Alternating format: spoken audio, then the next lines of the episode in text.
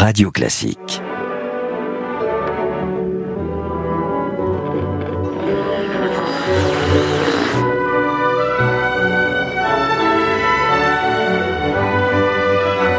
Quand nous avons commencé cette série de podcasts consacrés aux grands leaders de l'histoire, puisque c'est le terme que nous avons choisi, euh, nous nous sommes dit qu'il serait peut-être intéressant d'aller sur les marges extrêmes de l'histoire, euh, aux limites de la spiritualité. C'est la raison pour laquelle nous avons choisi de parler de Bouddha et de Confucius. Tout ça dans la même émission. Bonjour cher Gérald. Bonjour Franck. Euh, c'est ce qui s'appelle euh, un gros morceau quand même là, non? Alors on peut le dire effectivement Franck, euh, Bouddha c'est un monument. Hein. On va se pencher sur la spiritualité euh, comme moteur d'influence. Alors nous allons aussi regarder quand même le bouddhisme parce que ça nous permettra de mieux comprendre le leadership de Bouddha. Et puis, eh bien comme tu l'as dit, on va parler de Confucius et là on abordera la bienveillance et l'exemplarité. Alors effectivement, Franck, on peut dire que deux personnages en une seule émission, c'est un sacré défi. Bon ben on va essayer, allons-y. Grand leader, les leçons de l'histoire avec Franck Ferrand et Gérald Carsanti. Avec Wooz, le logiciel leader du staffing qui fait briller vos talents. whoz.com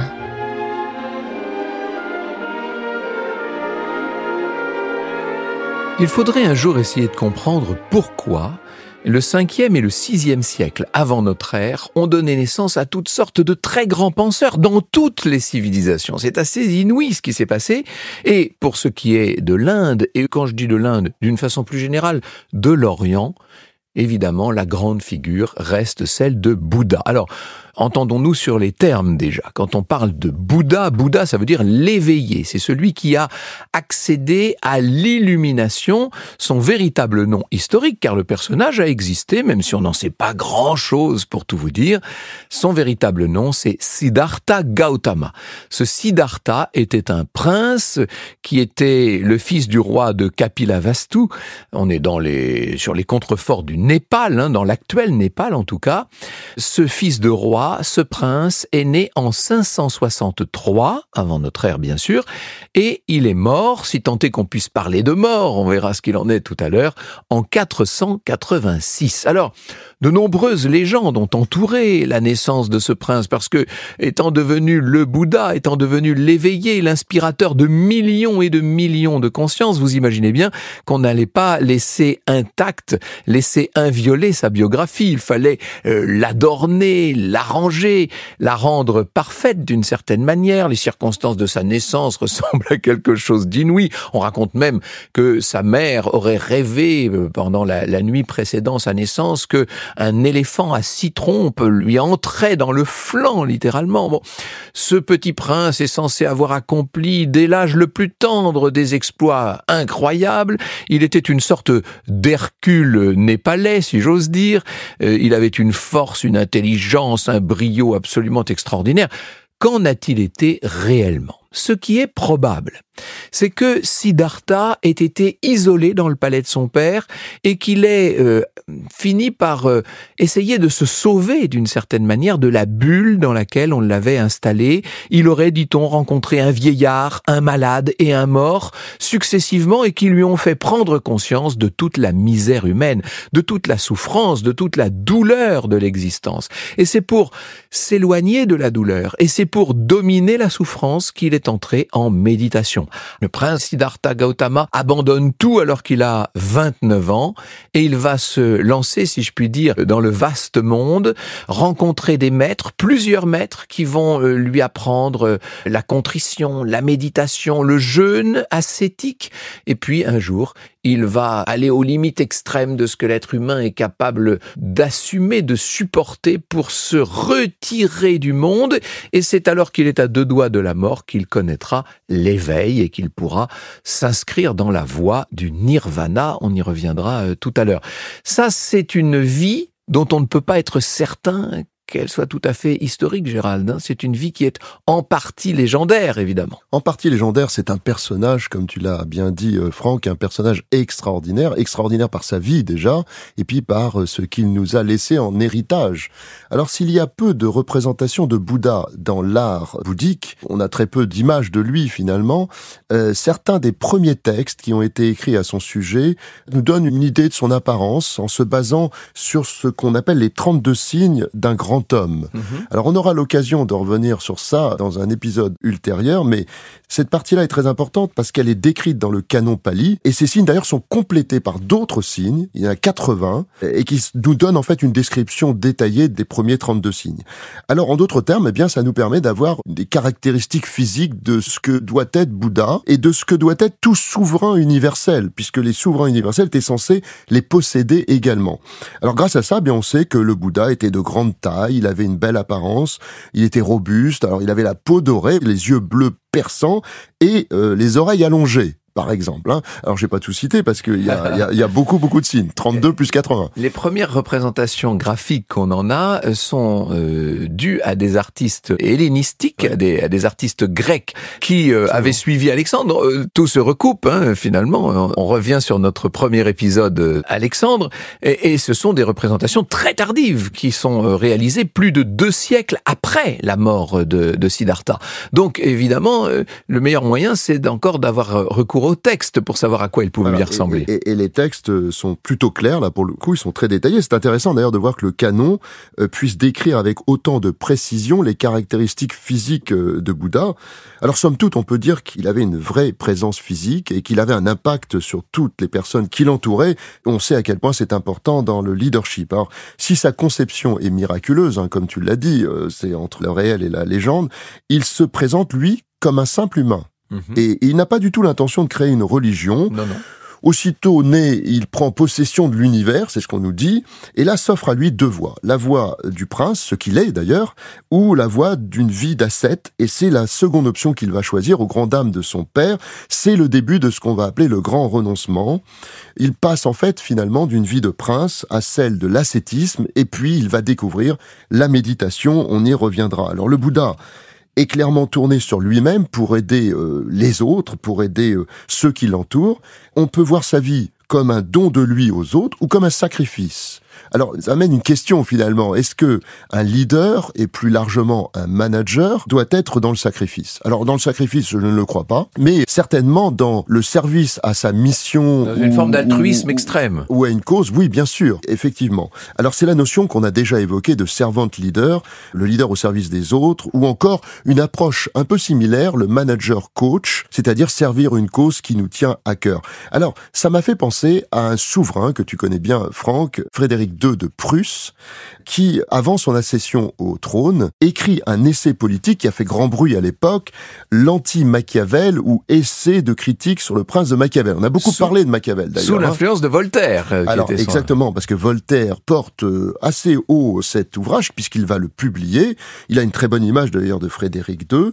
Et ce souverain nous dit quoi? Ben, Ce souverain nous dit qu'il faut gouverner selon la raison, rejeter, alors ça c'est intéressant, les guerres de conquête, et se positionner, et on y vient, en serviteur de l'État et du peuple. Alors, il va construire une vision éclairée du monde. Hein, c'est ça, il nous laisse finalement une vision tout à fait éclairée du monde. Ses pensées continuent à résonner aujourd'hui, et en particulier ses constats.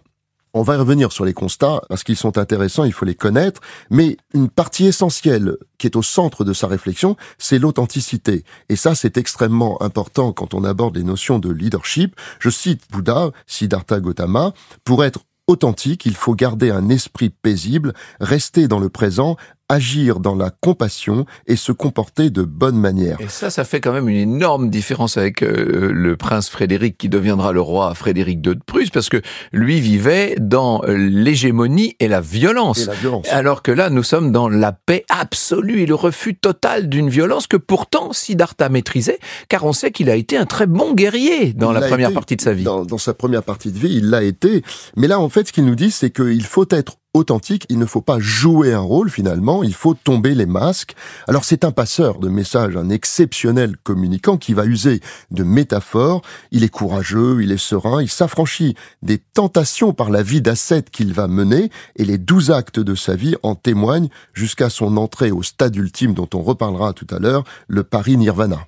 Ce stade ultime, euh, c'est en quelque sorte le moment où ce qui n'est qu'une euh, qu'un comportement dans la vie et une école de sagesse est en train de devenir une religion pour le coup. Et euh, n'oublions pas que Bouddha est à l'origine du bouddhisme, bien entendu, même si ce n'est pas lui qui a institué cette religion.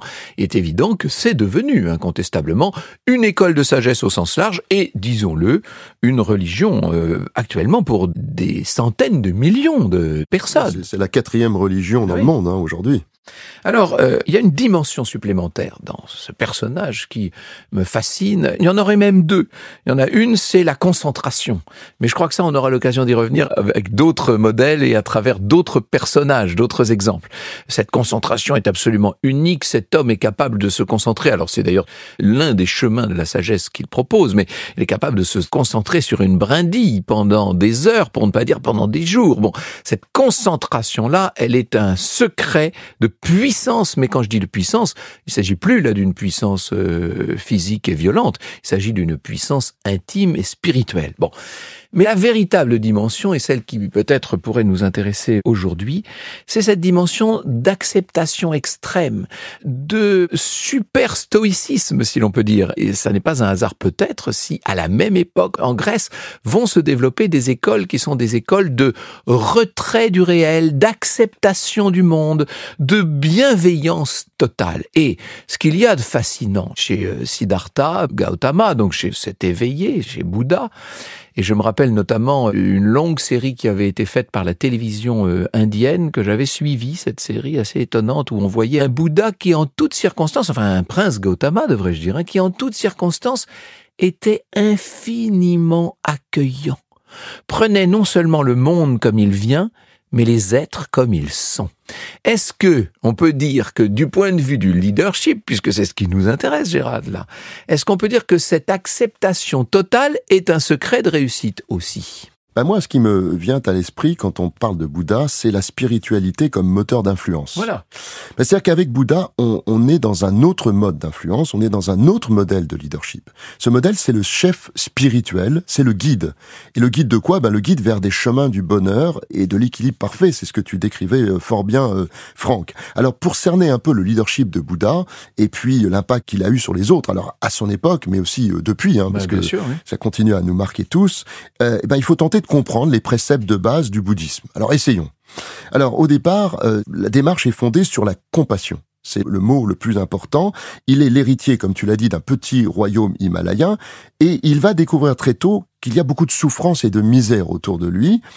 Il voit aussi que les guerres, les épidémies, les famines... Il l'a peut-être d'autant mieux découvert qu'on le lui a caché pendant toutes les premières Ah bah, années de sa vie. C'est-à-dire qu'on lui a fait croire que le monde était parfait. Comme dans le palais. Voilà, et d'un seul coup, il sort du palais, il se rend compte que c'est la misère partout. Et là, il prend conscience que les guerres, les épidémies, les famines créent des angoisses et des insatisfactions. Alors il dit bien que c'est inhérent à la condition humaine, mais il nous dit aussi que on passe notre vie, alors ça, ça va nous parler, hein, parce que c'est très actuel, nous passons notre vie à accumuler des richesses, des biens, du pouvoir, à fonder une famille, on veut des titres, on veut plein de choses, mais sans forcément trouver le bonheur.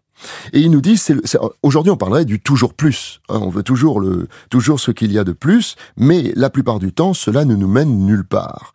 Alors, il dit, ça nous mène nulle part jusqu'à la délivrance. Alors la délivrance pour lui, c'est la maladie, le grand âge, la mort, c'est un peu extrême. Alors, comment faire pour échapper à ce malaise tout en vivant hein? Eh bien, c'est la méditation. Réfléchir à ce qui sous-tend l'angoisse humaine. Parce que finalement, l'angoisse humaine peut être un frein total, ça peut stopper toute activité, ou ça peut être un accélérateur de vie si elle est maîtrisée. Il nous dit une chose très intéressante. Lors d'expériences humaines, le corps et l'esprit réagissent aux élans du désir. Le mot désir va être très important chez Bouddha, mais ces expériences, qu'elles soient positives ou négatives, pour lui, ça crée de l'insatisfaction. Si c'est positif, on a peur de perdre ce qu'on a pu avoir, et puis si c'est négatif, bah c'est négatif. Bouddha nous dit qu'il faut apprendre à gérer nos structures mentales élémentaires. J'avais parlé du théâtre intérieur des leaders, eh hein, la partie psychologique du leader, c'est très important. Si on accepte les choses comme elles sont, on n'en souffre plus, ou pas. Alors en Occident, on a une position tout à fait inverse.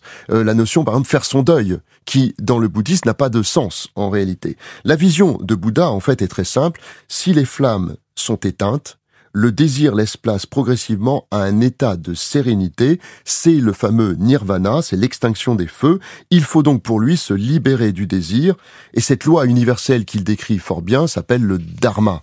Et il ne faut pas oublier que ce dharma qui mène donc à terme au nirvana, c'est une illumination. C'est-à-dire qu'il ne s'agit pas d'éteindre la lumière, mais au contraire de chasser tout ce qui vient parasiter pour que s'allume la lumière. Et ça, ça résonne bien parce que on voit bien que ce cheminement nouveau, qui, qui est très nouveau en fait, c'est très actuel. Aujourd'hui, on cherche de nouveaux équilibres, on cherche du sens. Et c'est là-dessus qu'il est en fait.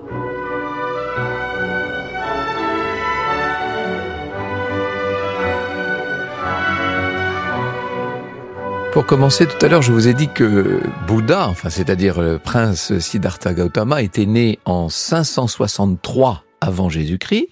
Juste quelques années après, en 551, huit ans à peine plus tard, naît, alors cette fois euh, on est dans une autre région de l'Orient, encore plus à l'est, nous sommes dans le Shandong, hein, une province chinoise, et naît celui qu'on appellera Maître Kong et que l'Occident a pris l'habitude, en latinisant son nom, d'appeler Confucius. Confucius qui naît en 551 et qui meurt en 479, c'est-à-dire là encore très peu de temps après Bouddha. Bouddha meurt en 486. Vous voyez donc, on peut dire que les deux grands penseurs, que les deux grands guides spirituels sont tout à fait euh, contemporains. Et alors, ce Confucius qui lui descend euh, des empereurs Shang, qui a été orphelin de père euh, tout à fait jeune et qui a dû se construire en quelque sorte aux côtés d'une mère tout à fait extraordinaire, sur laquelle on pourrait presque faire une émission en tant que telle. C'est seulement d'ailleurs après la mort de sa mère en 527 qu'il va se consacrer aux textes anciens, qu'il va aller chercher la quintessence de la sagesse au sein de ces textes mêmes et qu'il mènera 14 années d'errance. Est-ce qu'on peut dire d'ailleurs, euh, Gérald, que le parcours, le cheminement, l'existence de Confucius, en tout cas tel qu'ils nous sont racontés, parce qu'on ne sait pas ce qui s'est passé en réalité, on est aux limites de l'histoire, on l'a dit depuis le début, euh, ce parcours, ce cheminement font beaucoup penser à ceux de Bouddha. L'éveillé en tout cas. Il y a un lien indiscutable entre les deux personnages. On y reviendra tout à l'heure quand on parlera de cette période hein, qui est historique, qui a été incroyable. En fait, avec Confucius, on est dans la recherche d'exemplarité.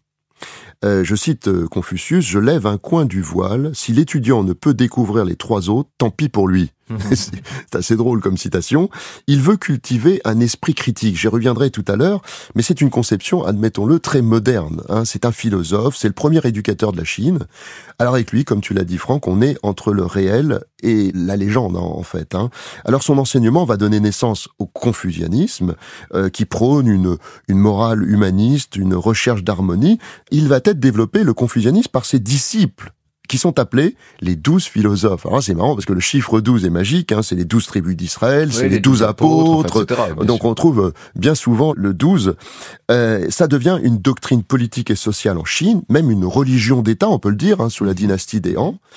Euh, et ça intègre à la fois des briques qui viennent du bouddhisme, du taoïsme, avec on retrouve bien le concept central de la bienveillance. Là encore, il y a un point extrêmement euh, convergent avec Bouddha. Alors, tout comme c'était le cas avec Bouddha et les fameux 32 signes, eh bien, on a des détails sur les apparences physiques. Confucius était grand, on dit qu'il faisait plus de 2 mètres, 6 pieds 9 pouces très précisément. Alors, il tient ça de son père qui apparemment était très grand également. Et puis, rapidement, il va travailler pour le duc de Lu. Alors, le duc de Lu était aussi le grand ministre de la justice. Et là, il y a une chose très importante, c'est que le comportement de ce duc va euh, déplaire à Confucius. Grand ministre de la justice de cette dynastie Han qui va littéralement impérialiser la Chine, si l'on peut dire. On est à la naissance de la Chine telle que nous la connaissons. et c'est une période absolument centrale. Mm. Et le comportement de ce duc va lui déplaire pour tout un tas de raisons. Et il va à ce moment-là quitter son poste. Ça nous ferait penser à la période actuelle où il y a euh, ce mouvement euh, où les personnes quittent leur job. C'était le, ce qu'il a fait. Et il va rentrer dans 13 années d'errance et de réflexion. Et là encore, on pense évidemment immédiatement à Bouddha. Alors il va construire un vrai système de valeurs. Les leaders font toujours ça en réalité réalité. Hein. Ils construisent des systèmes de valeurs autour d'une sorte d'harmonie des, des, relations humaines euh, qui est toujours d'actualité, et il va vouloir restaurer ce qu'on appelle le rôle unificateur qui conférait à un empereur le mandat du ciel. Alors le mandat du ciel, pourquoi c'est important? Ben Parce que ça donne la légitimité, ce qui en leadership est absolument vital. Mais là, il avance un point qui est incroyable. Il nous dit la soumission au prince. Il utilise bien ce mot de soumission qui garantit la cohésion d'un pays ou d'une famille finalement. Elle doit s'accompagner d'un devoir qu'il appelle de respectueuse remontrance si le prince en question s'égare. C'est incroyable parce qu'en fait, il nous dit, bah, si un prince fait des choses qui ne sont pas bien, il faut pouvoir le lui dire avec beaucoup de respect, bien sûr, mais il faut pouvoir le lui dire. La question, c'est est-ce que aujourd'hui on fait cela? Pas si sûr. Hein. Est-ce qu'on va voir un manager facilement ou un directeur pour lui dire quand il s'égare qu'il a peut-être pas eu le comportement adéquat? Je n'en suis pas si sûr de nos jours. Alors, il a défini l'humanisme chinois, hein, Confucius indiscutablement, et il met en place quelque chose de très actuel à nouveau et qui résonne beaucoup en leadership. Il croit en la méritocratie. Et il va définir ce qu'on appelle les examens impériaux pour former des hommes intègres et cultivés. Alors c'est en lien avec l'importance d'avoir autour de soi euh, les talents, les compétences, c'est-à-dire euh, finalement des équipes. C'est moderne et puis c'est logique finalement, mais n'empêche qu'il va mettre en place ces examens auxquels doivent se soumettre tout euh, candidat qui veut faire une carrière finalement à cette époque-là. Alors en réalité, il refusait qu'un roi ou un prince en position de gouvernance, de gouvernement, c'est-à-dire de leadership, se montre incapable d'assumer ses responsabilités, soit par faiblesse, soit par manque de discipline, soit par discernement soit par manque d'éthique. Alors, euh, a-t-on la même exigence aujourd'hui? J'en suis pas certain. Force, discipline, discernement, éthique, ce sont des logiques qui s'inscrivent néanmoins dans le monde de l'énergie, de la domination. On est assez loin là de l'univers mental d'un Bouddha. Hein. C'est-à-dire qu'en fait, exactement à la même époque et dans des contrées qui ne sont somme toute pas si éloignées et qui appartiennent à la même ère culturel.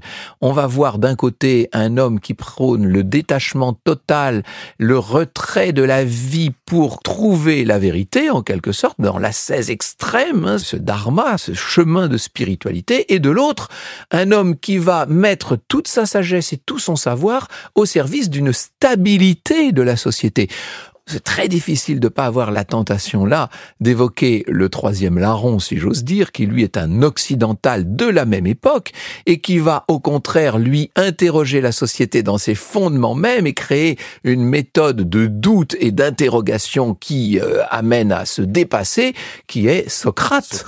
et donc euh, c'est, on pourrait presque dire que les grands modèles de civilisation euh, qui euh, dominent le monde depuis l'Antiquité, qui se sont ensuite répercutés dans le monde moderne, dans notre monde moderne, ces trois grands modèles sont nés avec ces trois grands éveilleurs qu'étaient Siddhartha Gautama, donc le Bouddha, qui était euh, Confucius pour la Chine et les pays qui dépendront plus tard de l'Empire chinois, et puis en Occident, Socrate, bien entendu, à l'origine même de notre philosophie, du doute socratique, de toute la maïotique et des philosophies de Platon et d'Aristote. Bref, donc c'est fascinant cette période, cette époque-là, qui est une espèce de creuset de tout ce que nous avons vécu depuis. Hein. À cette période, en fait, il y a un auteur, un philosophe allemand qui s'appelle Karl Jasper. En 1949, il sort un livre qui s'appelle Origine et sens de l'histoire, et il nous dit entre le 8e et le 3e siècle avant Jésus-Christ sont apparues des philosophies de pensée. C'est un peu comme ça qu'on peut les décrire. Ce ne sont pas des religions au sens traditionnel du terme, mais plutôt un mélange de méditation, de sagesse, centré sur soi, alors, euh, c'est une incursion dans notre vie intérieure, censée nous apporter évidemment le bonheur et la sérénité. Ce sont de nouvelles spiritualités. Alors, il appelle cela euh, la période axiale. Alors, aux quatre coins du monde, eh bien, de grands penseurs, comme Socrate, on vient de les citer, Bouddha, Confucius et d'autres, ont cherché la réponse à cette question pour le moins essentielle, pourquoi sommes-nous sur Terre? Alors ainsi, en Perse, en Chine, en Inde, mais aussi en Occident, comme tu viens de le dire, émergent de nouveaux modes de pensée. Alors c'est axial parce que c'est un moment charnière, un tournant dans l'histoire de l'humanité. Ça, on peut vraiment le, le dire avec assurance.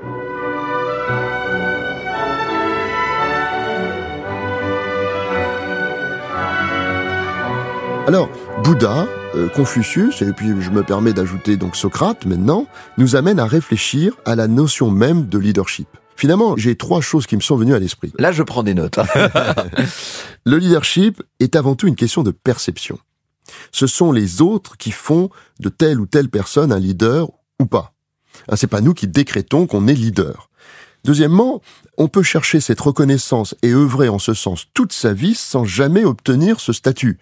Alors on peut se fatiguer à vouloir être reconnu comme leader et ne pas l'être, et inversement. Et puis enfin, il n'existe aucun lien avec la hiérarchie, la notion de hiérarchie. On peut être seul et être perçu comme un leader. À ce moment-là, c'est un leader d'idées, un leader d'opinion, un leader qui ouvre la voie. On peut donc inspirer les autres sans avoir la moindre autorité sur eux. Eh bien, on peut dire que Bouddha, Confucius répondaient à ces trois critères. Regardons. Ce sont leurs contemporains et les générations suivantes qui ont fait d'eux ce qu'ils sont devenus dans notre conscience collective. Ces hommes n'ont rien fait de particulier pour être perçus de cette façon, si ce n'est les idées qu'ils ont évidemment véhiculées et leur personnalité qui ont fait la différence. Et ils n'avaient pas d'autorité particulière sur celles et ceux qui les suivaient. Leurs paroles, leurs pensées ont traversé les siècles sans perdre leur substance et leur intérêt. Ils ont clairement changé la face de l'humanité, ils ont changé le cours des choses, ils ont inspiré, ils ont entraîné les autres. Ils ont entraîné, ils les ont aidés à vivre, peut-être aussi. Totalement. Euh, quand on voit à quel point Bouddha peut illuminer des millions de vies aujourd'hui même, on se dit qu'après tout, euh, il y a là sans doute un moteur. C'est un moteur. C'est un moteur, comme je dis, un moteur d'influence. Et en fait, leurs idées ont traversé les siècles de façon incroyable. Merci infiniment, Gérald. La fois prochaine, nous allons parler vraiment de quelqu'un de très différent. Nous revenons sur Terre, d'une certaine manière, aux côtés de l'impératrice Catherine de Russie.